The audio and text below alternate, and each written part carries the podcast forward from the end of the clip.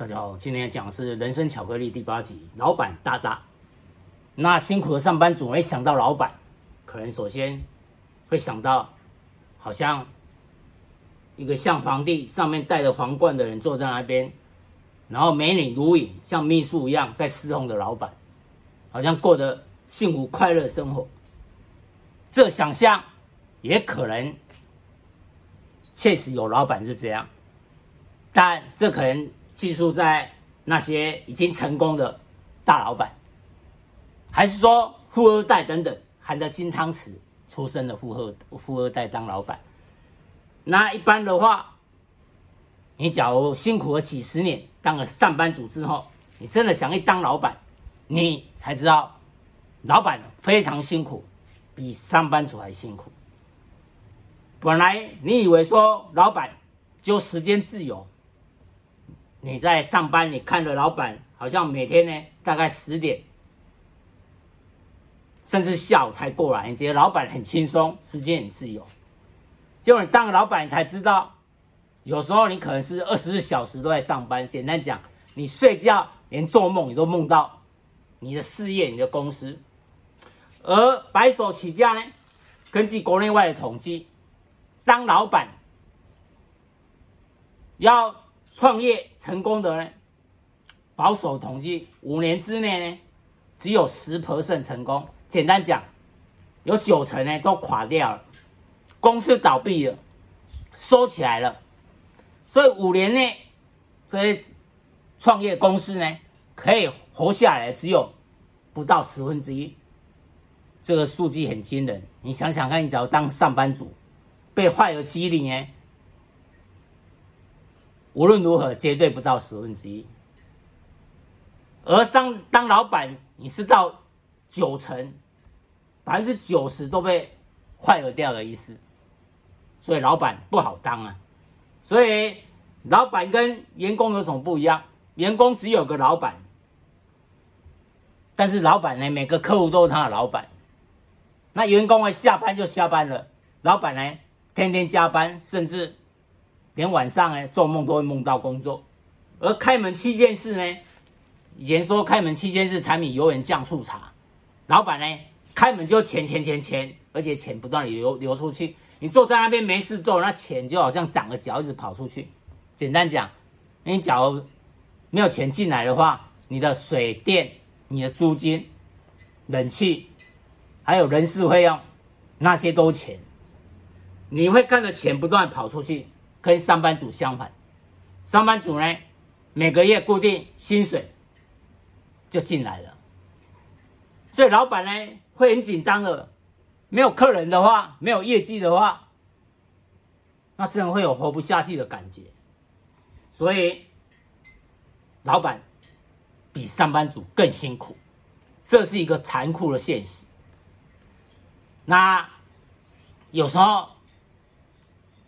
以前你可能觉得上班的时候呢，被主管、被老板骂很辛苦，但你当个老板呢，当没有人骂你的时候，当你的客人没有半个的时候，你开张了几个月看不到一个客人，那你就慌了，你恨不得都被客人骂，还有客人，所以呢，一当老板呢，每天不断的要冲业绩，要让钱进来，要有客人才有钱。所以忙起来交际应酬冲业绩，然后很多事情呢都自己做，业绩要自己跑，因为底下人跑你还不放心，所以经常刚开始创业几年呢要有相当的体力，否则会撑不下来。而且想想看，人家为什么要来买你的商品？假如你开餐厅，人家为什么要来你这一家餐厅吃？你一定要有比别人更好吃，还是更便宜、更引人入胜的地方。所以呢，企业老板跟员工所处的立场不同，思考的点、看待事情的角度呢不一样，各行各业都一样。所以老板呢是承担企业营运成败的关键人，那考量的层面呢一定是不一样的。所以。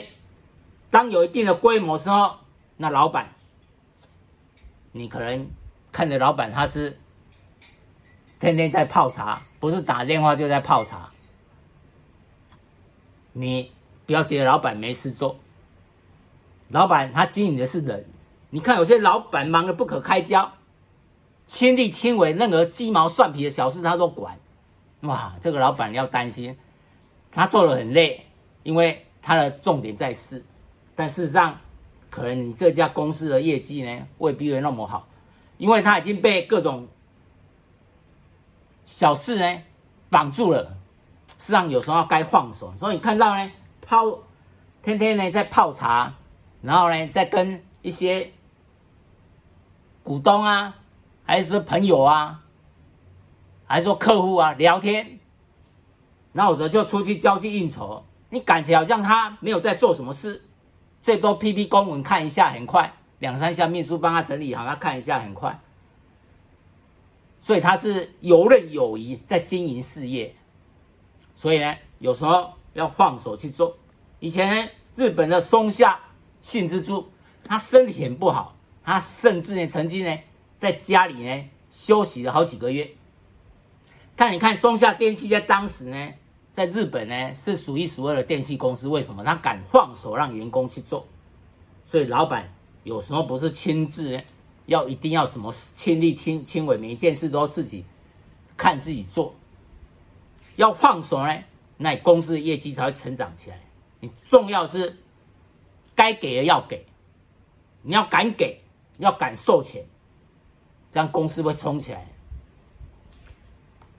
所以不是让任何公司的琐事呢绑住，要适当的放手，然后交际应酬，把业绩把饼做大。那老板呢，像起起伏伏，所以老板不是一般的人可以做的。看看王永庆，王永庆他为什么成就这么大？老板的思考。思维方式跟人家不一样，那一点 PVC 在做的时候卖不出去，这塑胶的 PVC 啊卖不出去，一般人吓都吓死，卖不出去那怎么办？那是不是要收起来了？一般人想法是这样，但他不一样，他说生产更多，卖更多，本来卖一两个国家，现在全部卖到几十个国家去，生产更多，卖更多，大量化，结果他成功了，这就。老板跟一般人不一样的地方。那以前李嘉诚呢，他做一做，那时候刚开始他很努力的做，因为他本身呢有实战经验，他做到二十岁就变就已经成为总经理，所以他有相当实战经验。后来他由于呢没有什么钱，所以他找了一家二手工厂，然后就开始经营。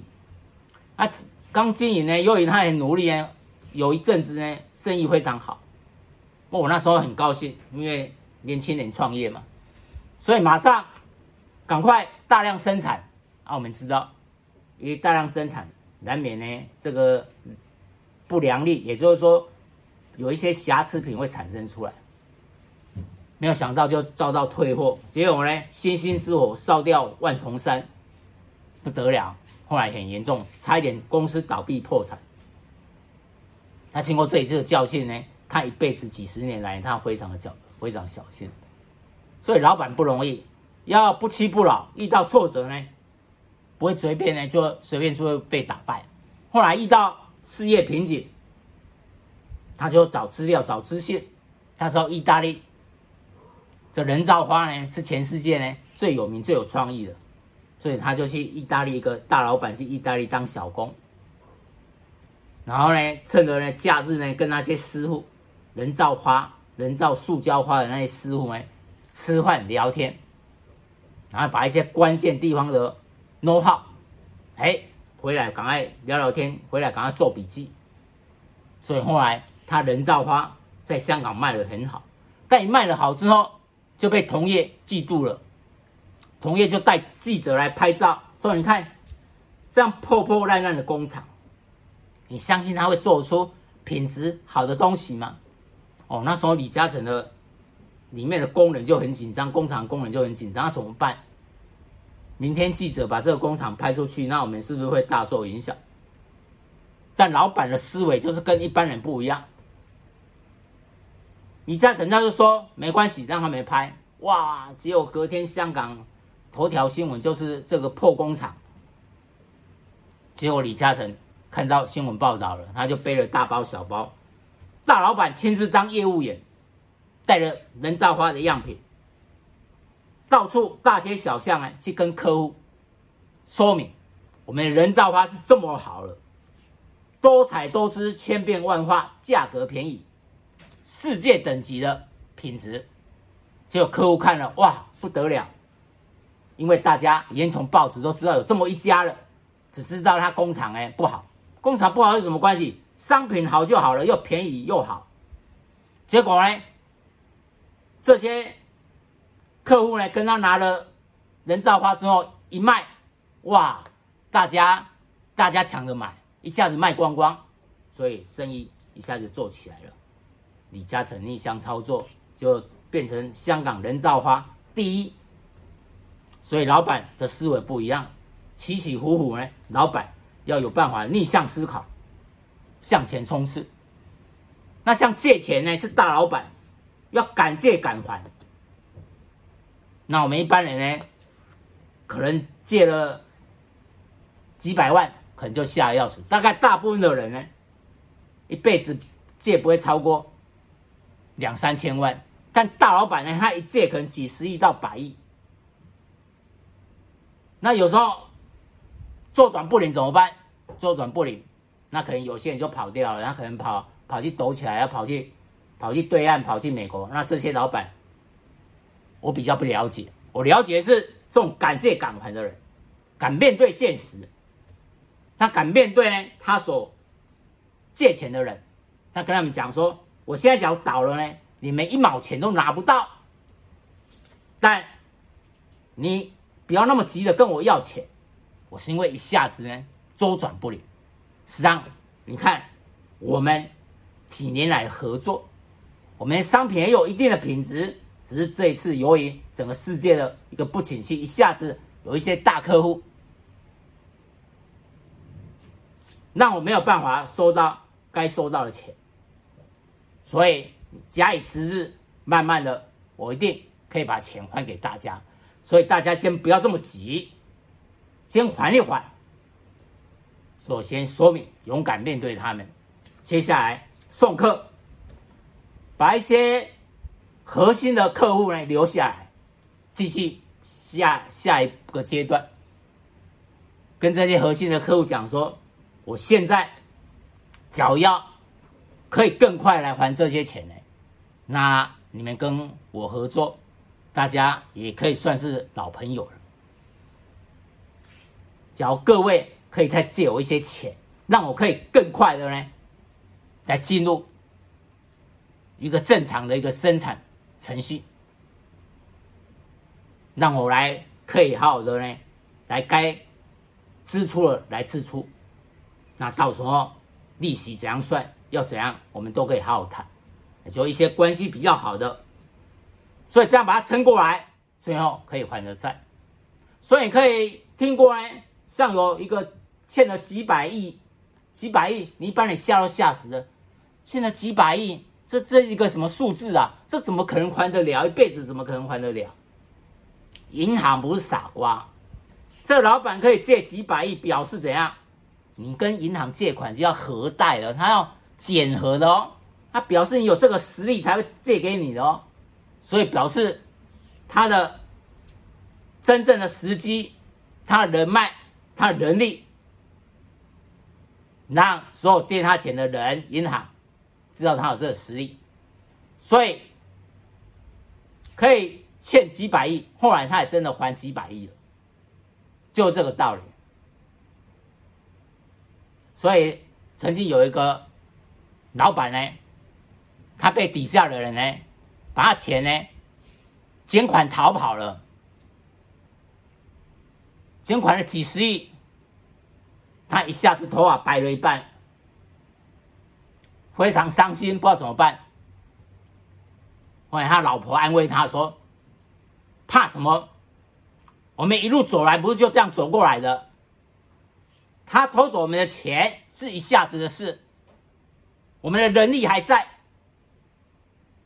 那我们再努力，东山再起。就经过不到十年，规模比原来更大，所以老板不是一般人，他经常是逆向操作的。所以有些老板说，Toyota 变成宾士，大家都觉得哇，老板你花了哦，陈老板不错，你花了，你比我现在本来 Toyota 现在变宾士，不是的，他心里很苦，有苦说不出。为什么？他准备要借钱了，没有钱，要去跟人家借钱。跟人家借钱呢，这派头要出来，所以赶快要要增聘几个 part time 的，可能大学生也无所谓，还是说比较可以呢，跟着一起出去的秘书团，跟着大老板一起出去，一看哇，这阵容很壮盛，借钱容易借，还把特别把 Toyota 变成宾士，所以呢，逆向思考的这。才是有为的老板。那有些老板呢，可能在职场上，可能员工呢对老板的看法呢，可能不一样。但我们可以说，老板呢，一个成功老板呢，不可以笨，不可以懦弱，不可以自私，但没有听说不能坏。要敢坏才可以。哎，有些老板呢太善良了，那帮人家做一做呢，钱拿不到。那你敢坏老板，你我帮你事情都做，你钱不给我，你试试看。这就是要赶快老板，人家呢不敢不把钱给他，所以相对而言，老板有他的做法，包括对公司的管理。所以呢，简单讲，虽然民主时代不是像以前的专制有皇帝等等，但真正掌握权力的呢，像老板，就是不同于一般人思维，他非常复杂的，所以可以从不同的角度去看老板。所以像老板呢，不一定什么事都要跟他底下讲。这叫什么？无声胜有声。属下自己要知道，老板到底要的是什么。老板心里说：“难道我还要一个字一个字跟你讲吗？我有时间吗？”所以底下人自己就要知道，不能说揣摩商业，而是根本老板要什么，底下人就可以给什么。所以聪明。敏捷部署，简单讲，你办事我放心，我要了你都可以及时的给我，如期如此，按照时间，按照品质的给我。所以呢，底下人最好会可以跟对老板来产生那种崇仰，所谓如沐之情。如沐之情就一种敬仰，看到老板呢会觉得这老板在不容易，不简单的。有时候有些老板他又提拔我们。我们的工作能力又被他肯定，然后他确实在外面开疆拓土，我们会对他有一种仰慕、一种感恩，这叫如沐之情。这从老板的角度看，这最理想关系，因为哎，我信赖你，你办事我放心。那这对部署而言，因为你给了我要的名跟利，你帮我升官，帮我加薪，所以从部下角度看，这是最安全的关系。所以我有一个朋友呢。说真的，他以前呢，在学校成绩不怎么样。每次呢，开学是九月底，他大概九月初就要去了。那邻居就说，跟他妈讲说：“哎，你这小孩子的好努力哦，那人家都还在放暑假呢，他就去学校。不是啦，他成绩太差，都倒数几名，所以要去补考。再不去补补考就被死当了，就没办法毕业了。所以成绩也不怎么样，但他也毕业呢。”反正他知道自己也不是怎样的一个英雄才俊，所以他就进进公司就认真工作，他也不想跳槽了。人家叫他做什么，他做什么，就要跟对人。这老板呢，开疆辟土，那公司越做越大，那他官也越升越大，所以他就跟定的这老板，也跟对人了。当然，这有时候可遇不可求。好，所以有时候天下没有事的时候呢，你就是要当奴才；天下有事的时候是当人才。老板最需要的底下的人呢，干才就有能力了，他的干部，他底下人就是要这样。我要开疆透土的时候呢，你就是人才。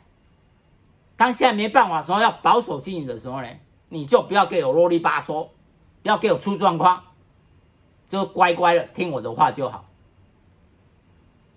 所以，老板他偶尔坏一下，你不用跟他计较。哎，你没有对外面不坏的话，有时候你还不知道怎么去开疆透土。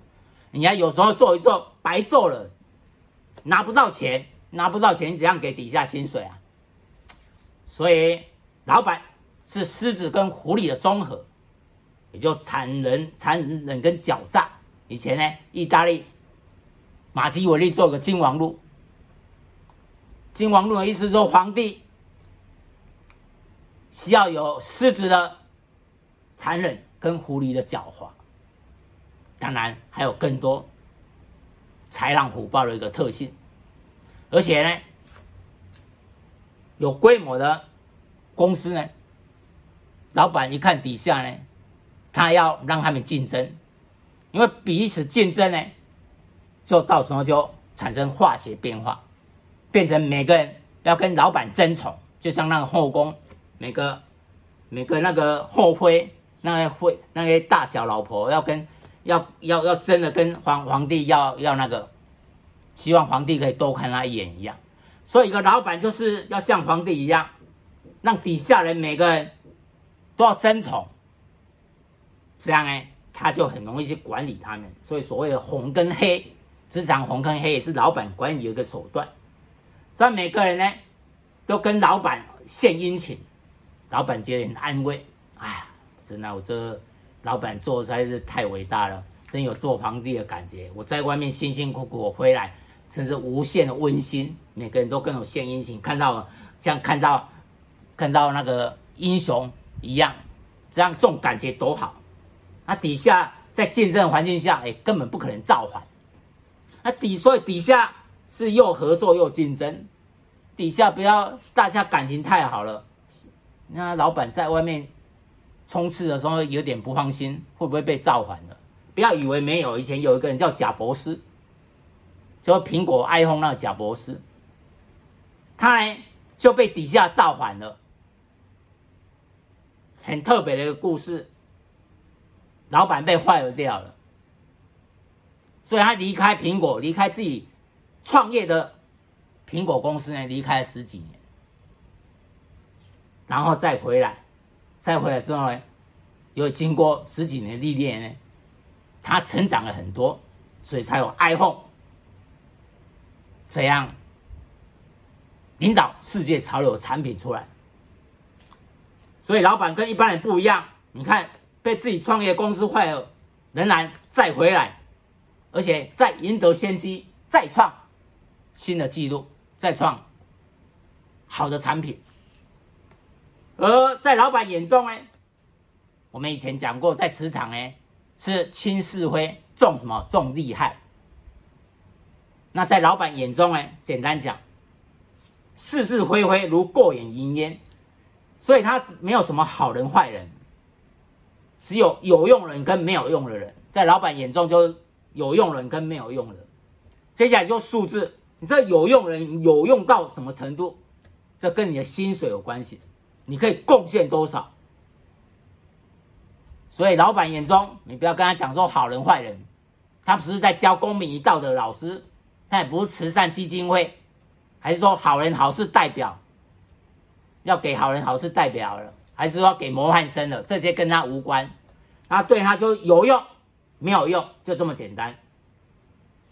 而他心里想的呢，不一定要在嘴巴讲出来，你底下要自己要了解，他要你就要把它做出来。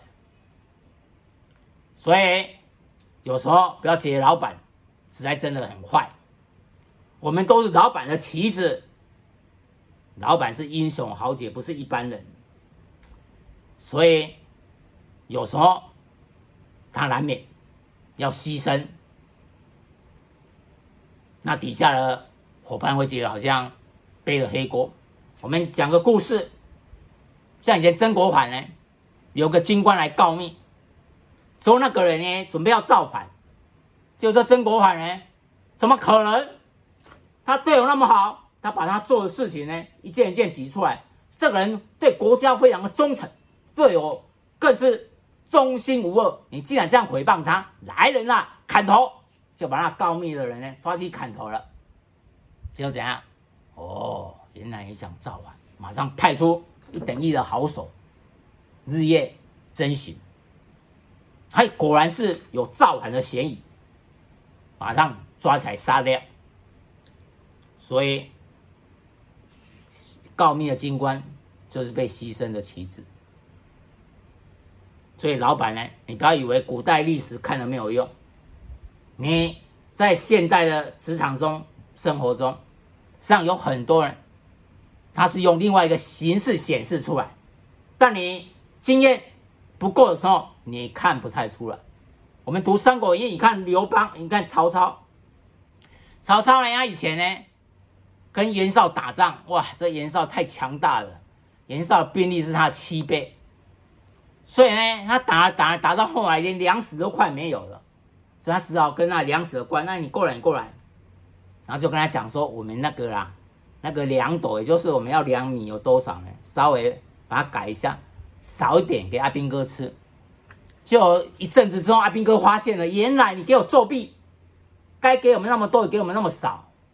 就大家呢，人生沸腾，大家都要造反了，气死了，肚子饿了，民以食为天，你让我吃不饱。这曹操不得已，就把那个管粮食呢，来来，你过来，你过来。哦，那个人就吓得要死，说。哎呀，这现在大家民怨沸腾，那怎么办？曹操说也没有什么办啊，就是我想借你的头一用，那你吓得要死，偷出去砍头了，都是这个人，偷米的就这个人，我把他砍头了。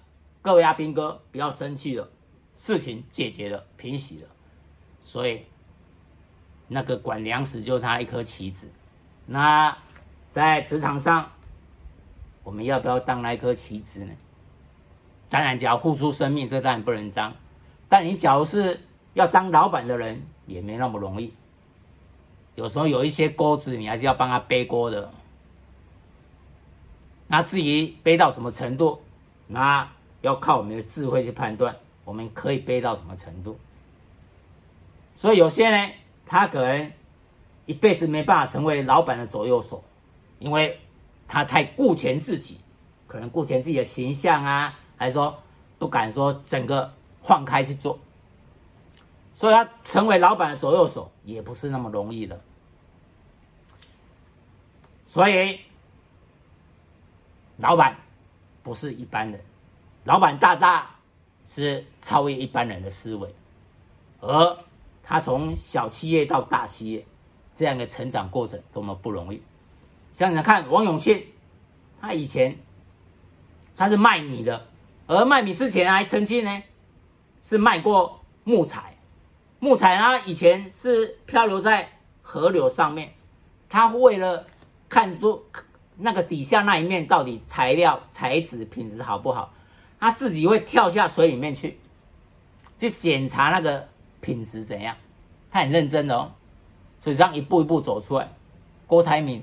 他以前只是土城的一家小工厂，所以哪一个人不是从小的工厂几个人一步一步走出来的，